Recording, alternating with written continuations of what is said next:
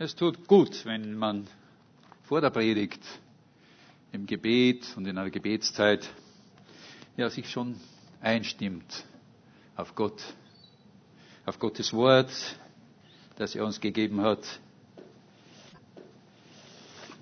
Der große Pastor oder Evangelist Martin Lloyd Jones er war der Pastor von der Westminster Chapel in London. Das ist nicht die, nicht die Kathedrale von London, wo also die Königinnen ihre Hochzeiten und ihre Begräbnisse feiern, sondern das war die, ist die Kirche, wo Charles Wesley und John Wesley verkündigt haben. Er war einer, neben Spurgeon wahrscheinlich einer der größten expositorischen Prediger überhaupt des vorigen Jahrhunderts, auch ja, des vorigen Jahrhunderts kann ich jetzt schon sagen, also des 20. Jahrhunderts. Ähm, und er hat gesagt, es gibt viele Möglichkeiten, das Wort Gottes weiterzugeben, aber die einzige, die der Bibel entspricht, ist die expositorische Predigt. Und was das gemeint ist, ist, er hat immer wieder gesagt, lass das Wort, lass das Wort Gottes reden. Lass das Wort Gottes reden und nicht deine eigene Sprache, nicht deine eigenen Gedanken. Und das ist auch mein Gebet. Das ist auch mein Gebet. Und ich finde, es ist einfach ein Vorrecht, dass wir Gottes Wort haben und ein Vorrecht, dass ich es euch heute wieder neu verkünden darf. Dieser Martin Lloyd Jones hat auch über den Epheserbrief gepredigt, und zwar in den Jahren von 1956 bis 1962. Jeden Sonntagmorgen hat er einen Abschnitt aus dem Epheserbrief gepredigt. Nein, so lange werde ich nicht darüber reden, obwohl der Epheserbrief einer der wertvollsten und größten Briefe ist, den wir im Neuen Testament haben. Wir haben uns ja schon mit dem ersten und dem zweiten Kapitel beschäftigt, wenn ihr euch daran erinnert, schon einige Zeit wieder her. Und heute wollen wir hier fortsetzen und ich lese mit euch aus dem dritten Kapitel des Epheserbriefes, die Verse 14 bis 21. Epheser Kapitel 3, die Verse 14 bis 21. Deshalb beuge ich meine Knie vor dem Vater, der der rechte Vater ist über alles, was Kinder heißt im Himmel und auf Erden.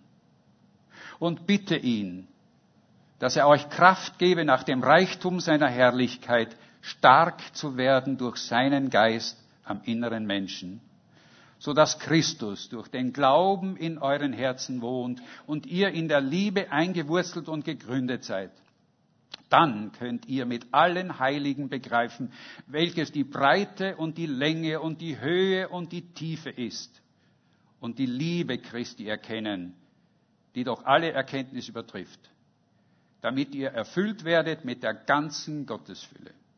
Dem aber, der überschwänglich mehr tun kann als alles, was wir bitten oder verstehen, nach der Kraft, die in uns wirkt, dem sei Ehre in der Gemeinde und in Christus Jesus zu aller Zeit, von Ewigkeit zu Ewigkeit.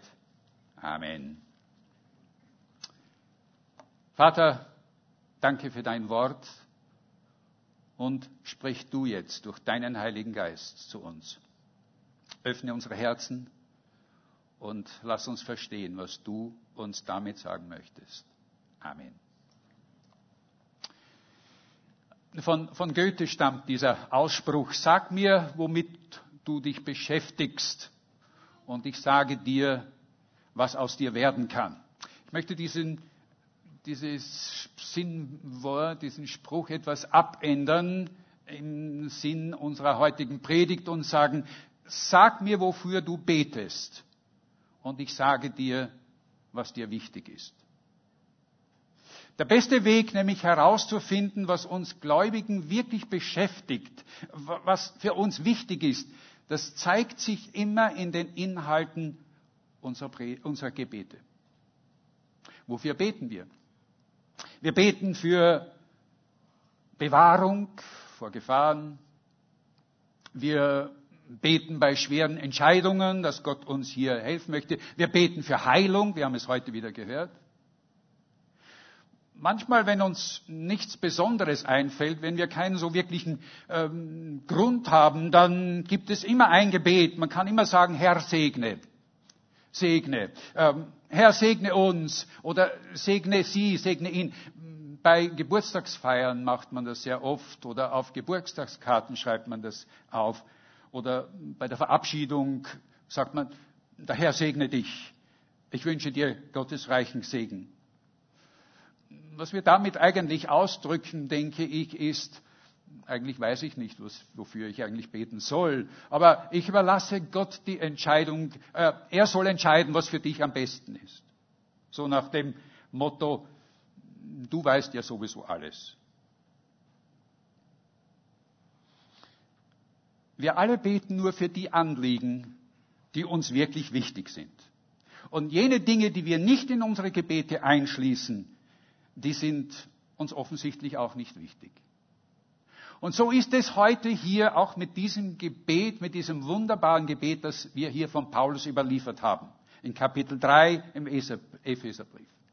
Es ist ein Gebet ganz voller Inhalt, in Kraft und Leidenschaft, in dem Paulus sein Herz ausschüttet und ja wirklich sein innigstes und wichtigstes Anliegen für seine Gemeinde, für die Gemeinde in Ephesus ausschüttet. Paulus betet.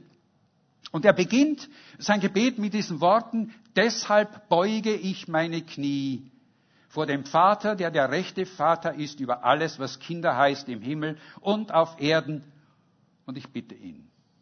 Wie ernst ihm das Anliegen ist, das er hier vorbringt, das zeigt sich allein schon in seiner Gebetshaltung.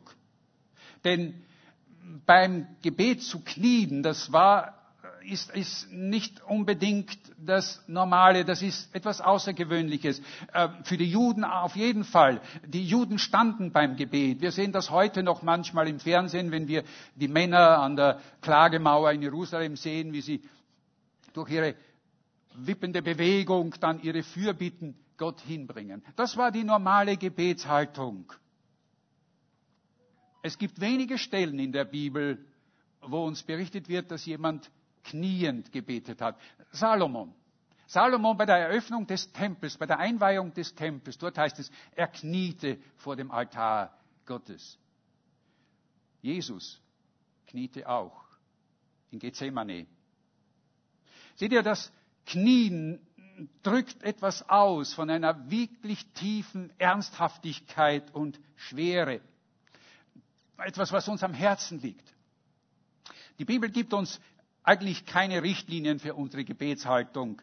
Es macht keinen Unterschied eigentlich, ob wir die Hände falten und die, die Augen schließen. Das ist, das ist ganz verschieden. Äh, oder ob wir die Hände nach oben strecken oder liegend oder sitzend beten.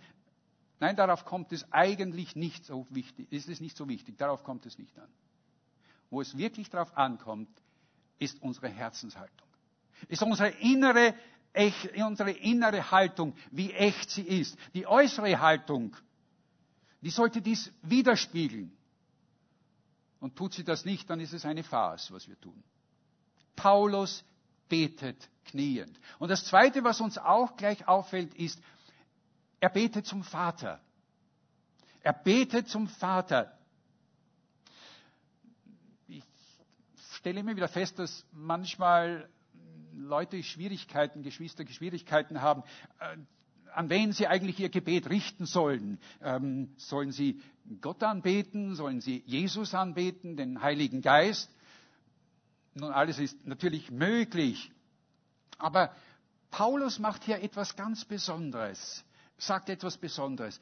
Er betet zum Vater.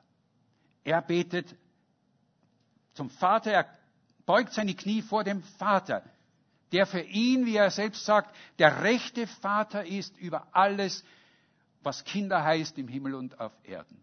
Er betet zu unserem himmlischen Vater. Und das zeigt von einer inneren ja, Vertrautheit, einer wirklich tiefen Vertrautheit, die Paulus äh, hatte, nämlich eine Vertrautheit, die es nur zwischen Kindern und ihrem Vater gibt. Der englische Theologe Jim Packer, ihr werdet euch wundern, dass ich immer nur englische Beispiele bringe, aber das liegt daran, dass ich habe in England studiert und meine, meine, Bibliothek, die besteht fast nur aus englischen Büchern. Äh, also vergebt mir das. Aber Jim Packer, es gibt Bücher von ihm auch ins Deutsche übersetzt. Vielleicht kennt der eine oder andere seinen Namen. Der schreibt in einem seiner Bücher, es gibt viele Antworten auf die Frage, was ein wahrer Christ ist. Doch die vortrefflichste Antwort ist, ein Christ ist, wer Gott zum Vater hat. Denn was bedeutet es eigentlich, zu Gott Vater zu sagen? Ich meine, wenn ich zu meinem Vater, der nicht mehr lebt, gesagt habe, dann wusste ich, ich bin mit ihm verwandt. Er ist mein Vater, ich bin sein Kind. Und wenn wir Gott mit Vater ansprechen, drücken wir aus, wir sind mit ihm verwandt. Wir sind mit ihm verwandt, wir sind seine Kinder. Ich glaube, es war der deutsche hm, Pastor und Theologe Nikolaus Graf von Zinzendorf, der wird euch eher bekannt sein. Dieser pietistische Pastor des, des 18. Jahrhunderts. Von ihm wird erzählt, dass er in schwierigen Situationen, wenn er eine Entscheidung treffen musste, immer gesagt hat, ich muss zuerst mit Vater darüber reden. Ich muss zuerst mit Vater darüber sprechen. So einfach, ja, wir würden sagen, so kindlich fast. Und doch finde ich, ist es eine großartige Gebetshaltung. Vater zu sagen. Zu unserem himmlischen Vater. Aber Paulus beginnt ja diesen Abschnitt hier mit deshalb. Deshalb beuge ich meine Knie. Und die Frage stellt sich natürlich und sofort, weshalb beugt er denn seine Knie? Warum? Wofür betet er? Na, eigentlich, wenn wir dieses Kapitel anschauen, dann stellen wir fest, wenn wir die Kapitel davor lesen, dass es schon der zweite Versuch ist, der zweite Anlauf ist zu einem Gebet. Denn bereits im ersten Vers von Kapitel 3 sagt Paulus, deshalb bete ich, Paulus, der ich der Gefangene Christi Jesu bin für euch Heiden. Aber dann schweift er ab dann schweift er ab in den nächsten Versen, dann kommt er auf seine Berufung zu sprechen und auf ein Geheimnis, das ihm in einer Offenbarung verkündet wurde und dass er den Auftrag hat, dieses Geheimnis zu ver vermitteln. Und er kommt erst in, im Vers 14 wieder zu diesem Gebet zurück.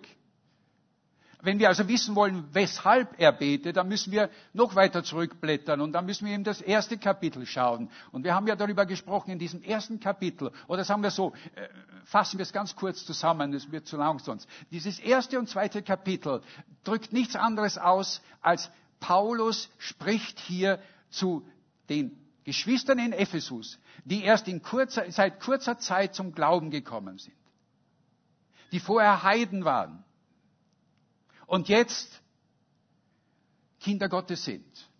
Und in Kapitel 2 beschreibt er ja auch, wie die, die Heiden sich in dieses Volk Gottes hinein, wie sie hineingekommen sind. Es ist ein langes Kapitel und ich werde über Kapitel 2 heute nicht sprechen. Ich habe es absichtlich ausgelassen. Ich habe der Eria versprochen, dass ich in einem der nächsten äh, Israel-Abende äh, wieder etwas sagen werde. Und da möchte ich über dieses Kapitel 2 sprechen, nämlich welche Bedeutung hat eigentlich, was, welche Bedeutung hat, hat Israel, äh, das Judentum für uns, die erwählt, das erwählte Volk Gottes. Was hat es mit uns Christen zu tun? Aber das ist nicht unser Thema heute. heute. Paulus spricht also zu Neubekehrten, zu einer kleinen Gruppe von Leuten in Ephesus, die er gut kennt. Und er sagt, weil ihr jetzt neu seid, ihr, die früher, wie er sagt, dem Zorn Gottes, äh, unter dem Zorn Gottes stand, und jetzt aber seid ihr erlöst in Christus. 20 Mal haben wir gehört, ist in diesen ersten Kapiteln dieses Wort in Christus, mit Christus, durch Christus, was ihm so wichtig war. In Christus seid ihr erlöst. Ihr seid nun in Christus zu Kindern Gottes geworden. Kapitel 1, Vers 5. Durch Christus gehört ihr zur großen Familie Gottes.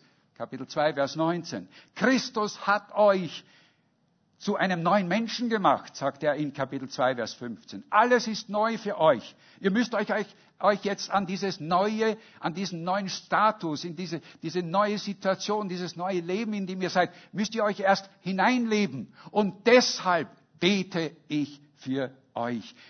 Er ist ein großartiger Seelsorger und Pastor, der nicht nur evangelisiert und dann die Leute wieder verlässt, sondern er kümmert sich um jeden Einzelnen. Und er betet und er betet um vier wichtige Dinge, die auch für uns als Christen von Bedeutung sind. Und diese vier Dinge möchte ich mit euch, so gut es geht, in dieser kleinen Zeit, in dieser wenigen Zeit, die wir haben, etwas näher ansehen. Das erste, worum er bittet in Vers 16, ist um Kraft. In Vers 16 sagt er, ich bitte ihn, ich bitte den Vater, dass er euch Kraft gebe, nach dem Reichtum seiner Herrlichkeit stark zu werden durch seinen Geist am inneren Menschen. Stark zu werden am inneren Menschen. Brauchen wir das nicht? Brauchen wir nicht eine innere Stärke?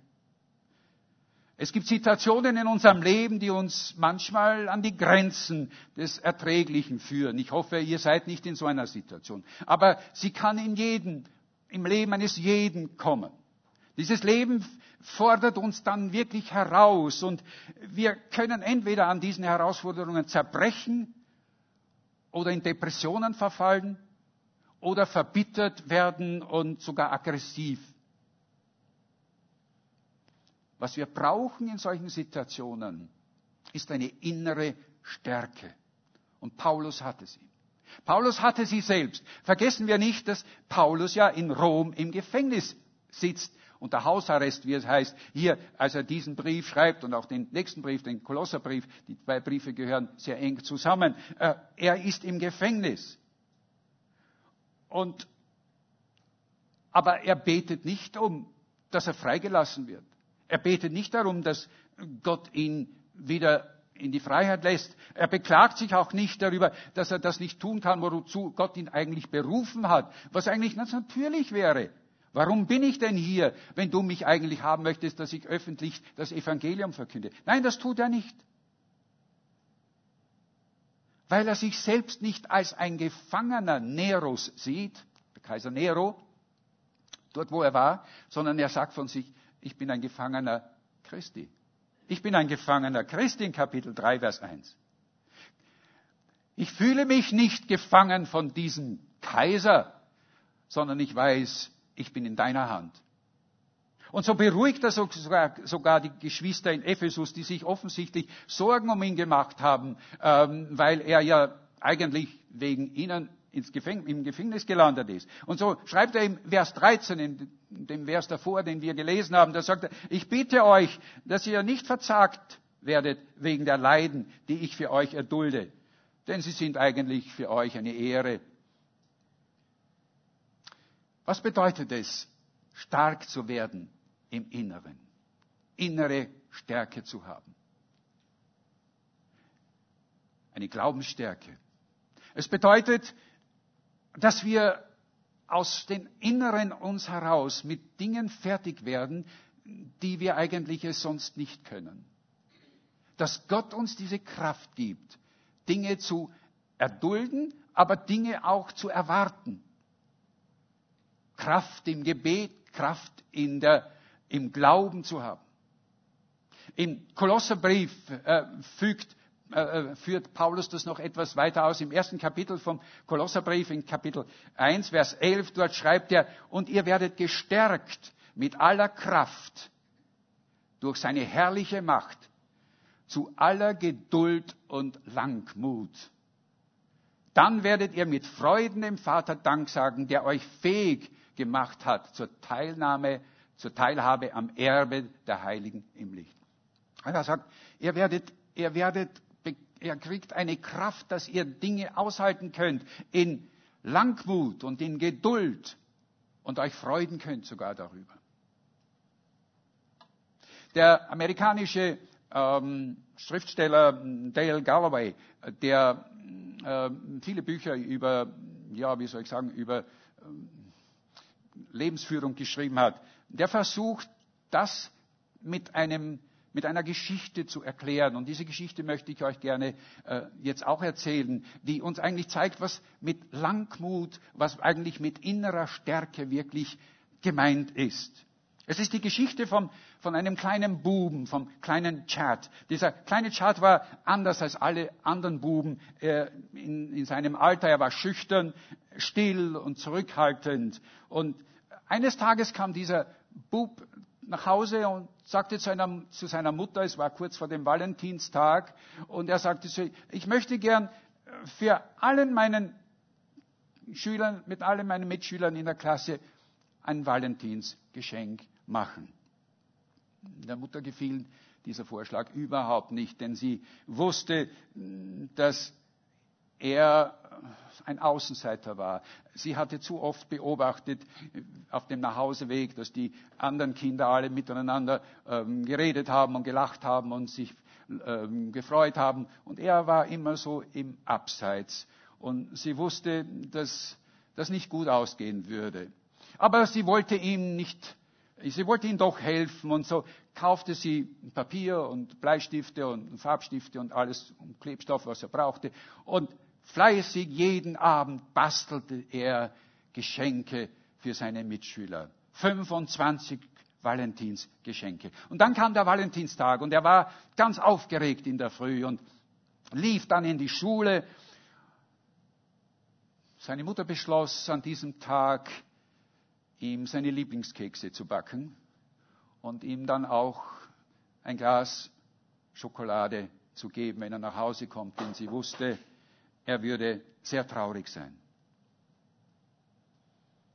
Und als die Kinder dann nach Hause kamen und als ich sah wieder, wie die Kinder nach Hause kamen, war ich dasselbe wie immer. Ihr Chat war immer so in einer Entfernung und bald würde er bei der Tür hereinkommen und seine Arme würden leer sein. Sie sah da schon, dass er nichts hatte. Und äh, sie wusste, er würde in Tränen ausbrechen. Und als er dann bei der Tür reinkam, sagte zu ihm, die, die Mami hat für dich warme Kekse gemacht und auch eine heiße Schokolade. Aber Chad hörte das nicht. Er hörte es nicht. Mit einem strahlenden Gesicht marschierte er an ihr vorbei und alles, was er nur hervorbrachte, war keinen einzigen keinen einzigen. Und dann fügte er hinzu, ich habe keinen einzigen vergessen, nicht einen einzigen. Dale Galloway sagt, sagt, das ist wirklich ein Beispiel von einer inneren Kraft und einer inneren Stärke, die dieser kleine Junge hatte der sich so selbstlos freuen konnte darüber, dass er anderen ein Geschenk gemacht hatte, ohne eigentlich selbst eins zu bekommen.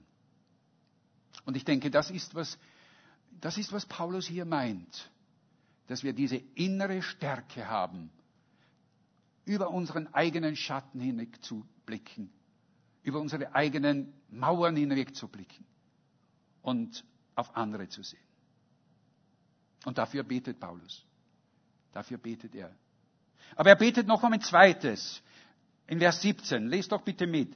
Er betet dort in Vers 17, so dass Christus durch den Glauben in euren Herzen wohnt. Dass Christus durch den Glauben in euren Herzen wohnt. Christus in unseren Herzen?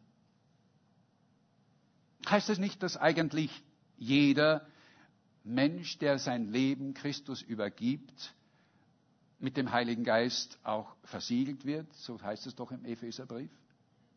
Christus in euch, die Hoffnung auf Herrlichkeit, Kolosser 1, Vers 27.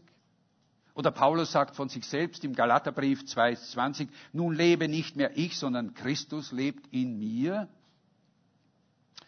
Ja, das stimmt schon.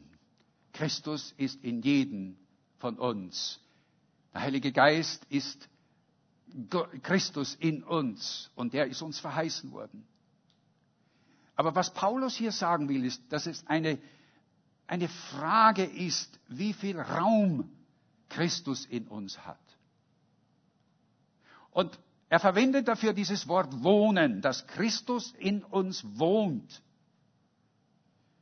Dieses griechische Wort hier für wohnen, das bedeutet nämlich ein permanentes Wohnen, ein in Besitz nehmen, in ein sich zu Hause fühlen. Also nicht etwas, wo man nur sagt, ja, er ist ein, Besucher, ein Zeit, zeitweiser Besucher oder ein, ein Lodger, der nur so vorüberkommt. Nein, er sagt, dass Christus wirklich in euch wohnt. Permanent. Und dass er in euch seid. Bild, schauen wir uns, denken wir uns eine Wohnung, denken wir uns das so äh, als Vergleich oder vergleichen wir unser Leben mit einem Haus. Nach außen hin mag dieses Haus recht, äh, an, recht respektabel, recht ansehnlich aussehen, aber im Inneren, da ist es heruntergekommen und höchst renovierungsbedürftig. Und Jesus ist jetzt in unsere Lebenswohnung eingezogen, eben nicht als dieser zeitweise Besucher, sondern als der neue Herr dieses Hauses. Und die Frage ist, wie viel Raum geben wir ihm? Geben wir ihm wirklich unser ganzes Leben? Gibt es in unserem Lebensraum irgendwo Zimmer, die wir sagen, aber nicht da hinein, Herr? Das ist mein eigener Bereich. Das mag das Schlafzimmer sein. Das mag mein Arbeitszimmer sein, wo ich nicht möchte, dass Christus hineinblickt und hineinkommt und etwas verändert. Aber Christus möchte das. Christus möchte uns von innen erneuern. Er möchte die Dinge so verändern, dass sie seinen Charakter und seiner Persönlichkeit entsprechen. Ja, dass sie ihn eigentlich widerspiegeln. Das ist sein Ziel. Und er kann es tun, denn er hat die Ressourcen dafür. Er ist unendlich reich. Aber die Frage ist nur, erlauben wir es ihm auch? Denn das Einzige, was es auf unserer Seite zu tun ist, ist der Glaube und die Bereitschaft, es zuzulassen und unter seiner Leitung mit ihm gemeinsam an der Renovierung unseres Lebenshauses, unserer Wohnung zu arbeiten. Paulus betet, dass das innere Leben der Gläubigen in Ephesus ihr Denken, ihre Prinzipien, ihre, ihr Verlangen nach all dem, was sie vorher gehabt haben, sich verändert und mehr und mehr von Christus dominiert wird und sie Christus ähnlicher werden. Und Geschwister, eigentlich, das ist auch unser Ziel. Das möchte Christus auch mit uns tun. Er möchte uns nicht so lassen. Es gibt von es gibt von äh, Max Lucado diesen schönen Ausspruch in einem seiner Bücher, Gott liebt uns so, wie wir sind, aber er will uns nicht so lassen, wie wir sind. Er will uns verändern. Graf Zinzendorf, um den noch einmal zu zitieren, äh, der hat einmal gesagt, ich habe in meinem Leben nur eine Leidenschaft und die ist Christus. Christus allein. Möge Gott geben, dass auch wir diese Leidenschaft bekommen. Paulus bittet noch einmal ein drittes. Vers 17. Der Vers geht weiter, 17b. Ich bitte den Vater, dass ihr in der Liebe eingewurzelt und gegründet seid. Er bittet um Liebe. Nein, er bittet nicht um Liebe sofort, dass wir Liebe haben für andere. Nein, um, das geht ihm zuerst gar nicht. Es geht ihm hier um die Liebe Christi. Seht ihr, ein Mensch, der kann, glaube ich, sechs Wochen ohne Nahrung auskommen oder vielleicht sogar noch länger, ich weiß es nicht, aber sehr lange. Äh, vier Tage, soweit ich weiß, geht es ohne Wasser. Danach wird es kritisch. Aber nur zehn Minuten unter Sauerstoff, also ohne Sauerstoff. Nach zehn Minuten beginnt das Gehirn ähm, abzusterben. Doch wir können nur, wir können nicht einen Augenblick ohne die Liebe Gottes leben. Wir können nicht einen Augenblick ohne die Liebe Gottes leben, die um uns, uns um, umgibt. Der Schweizer Theologe Karl Barth wurde einmal von seinen Studenten gefragt, was denn für ihn die wichtigste Lehre aus seinem Bibelstudium ist. Und er lachte und antwortete ihnen mit einem Kinderlied und sagte, Jesus liebt mich ganz gewiss, denn die Bibel sagt mir dies. Jesus liebt uns. Jesus sagte selbst in Johannes 15, Vers 9, so wie mich mein Vater liebt, so liebe ich auch euch. Bleibt in meiner Liebe. Und Paulus schreibt in 2. Korinther 5, 14, die Liebe Christi drängt uns.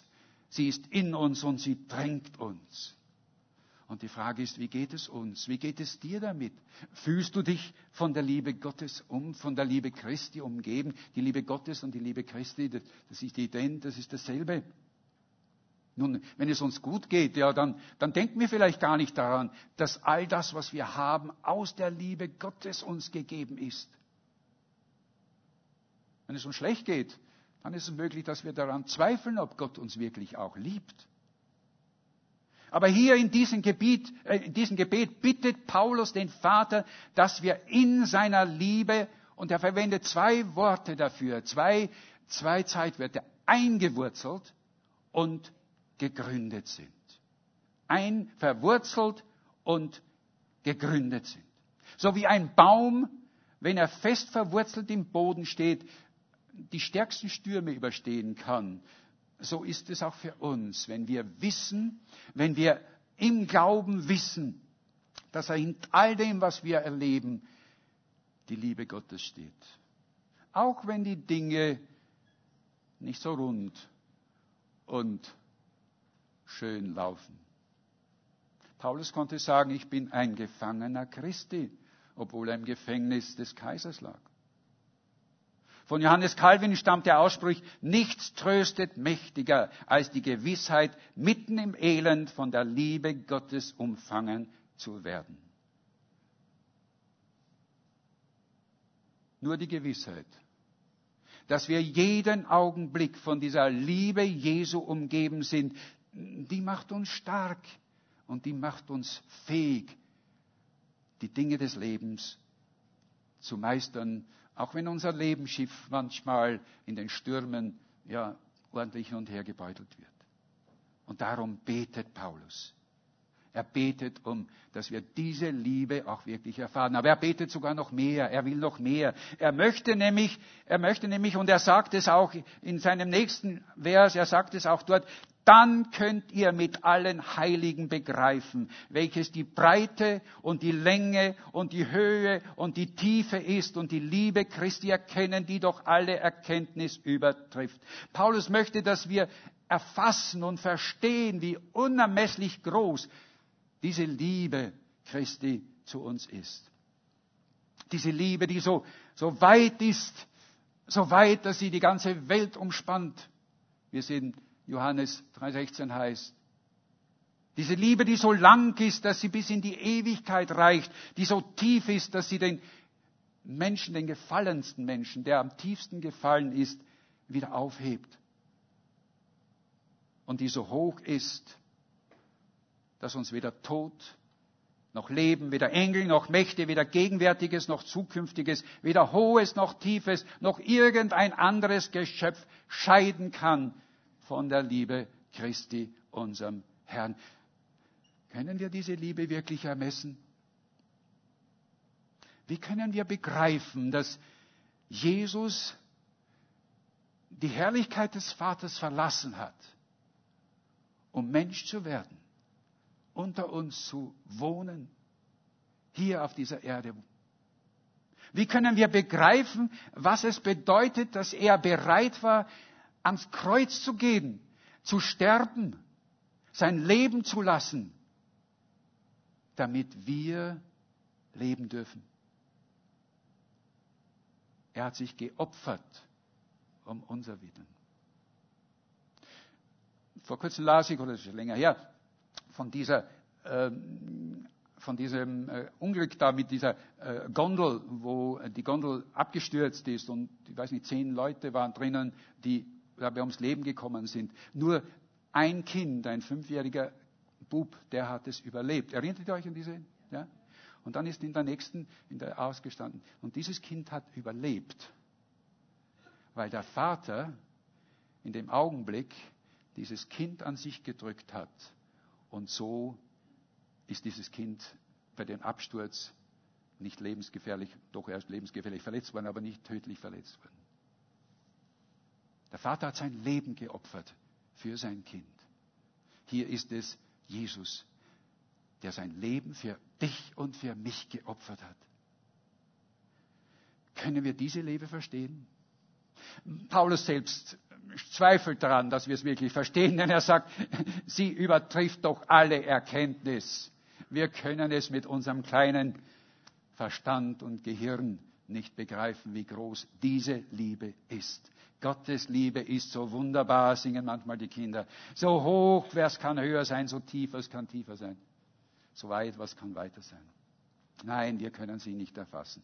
Wir können sie mit unserem Verstand und Kopf nicht begreifen, aber wir können sie erfahren.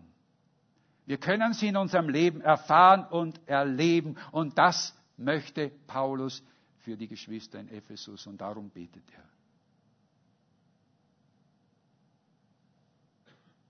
Paulus betet für Kraft, stark zu werden am inneren Menschen. Er betet dafür, dass Jesus durch seinen Heiligen Geist in uns Menschen wohnt. Und dann betet er, dass wir eingewurzelt und gegründet sind in seiner Liebe. Und dann betet er noch um ein viertes. In Vers 19, damit ihr erfüllt werdet mit der ganzen Gottesfülle. Was für ein gewaltiger Gedanke, erfüllt zu werden mit der Fülle allem, was Gott, was Jesus hat. Alles, was uns in den ersten zwei Kapiteln aufgezählt wird. Lest die ersten beiden Kapitel noch mehr. Was wir alles in Jesus für, was wir alles für mit Jesus in, äh, an Segnungen haben. Mit dem sollen wir erfüllt werden.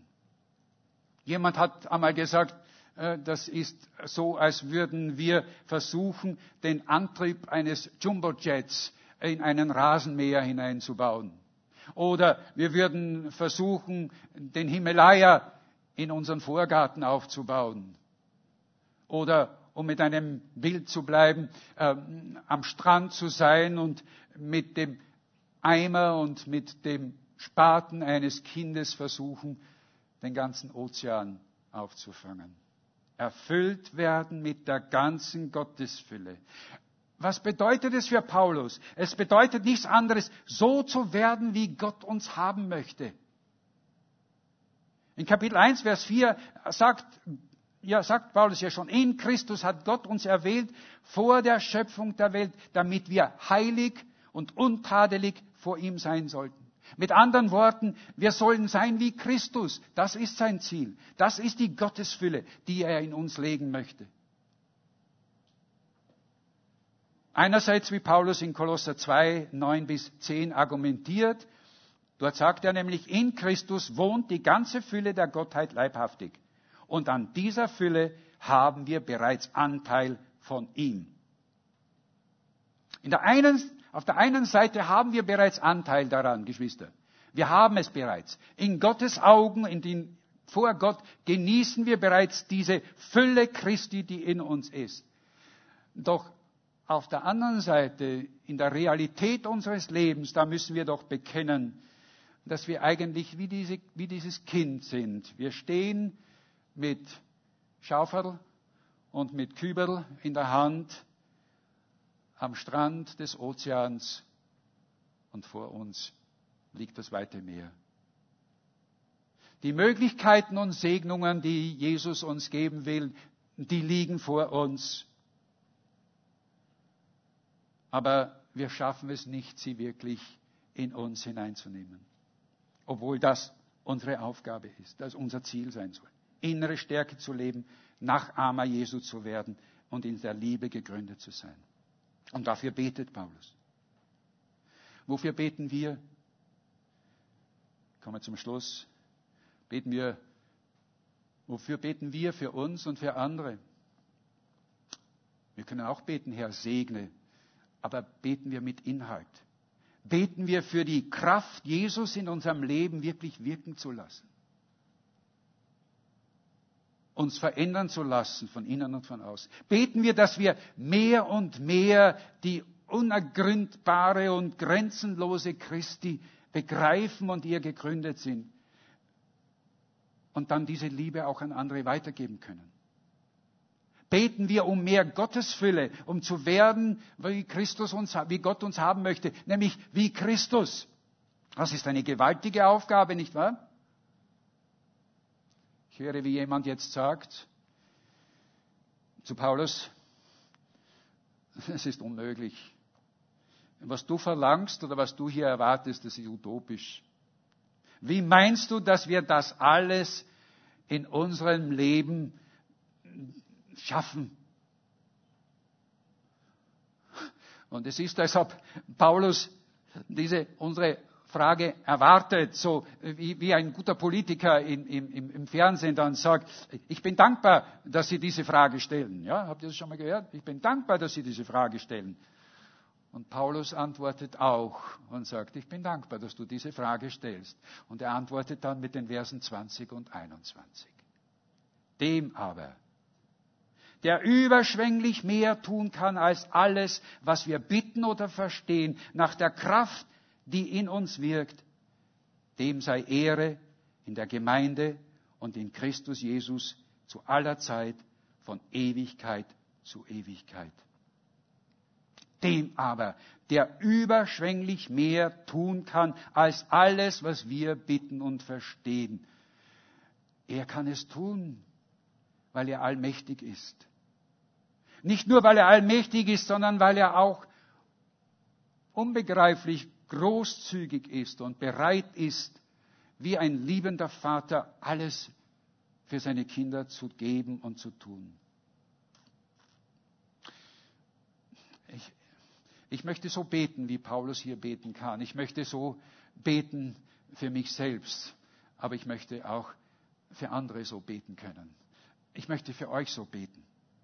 Ich möchte es tun und ich möchte es tun in diesem festen Glauben und in der großen Erwartung, dass Gott es auch erfüllen wird.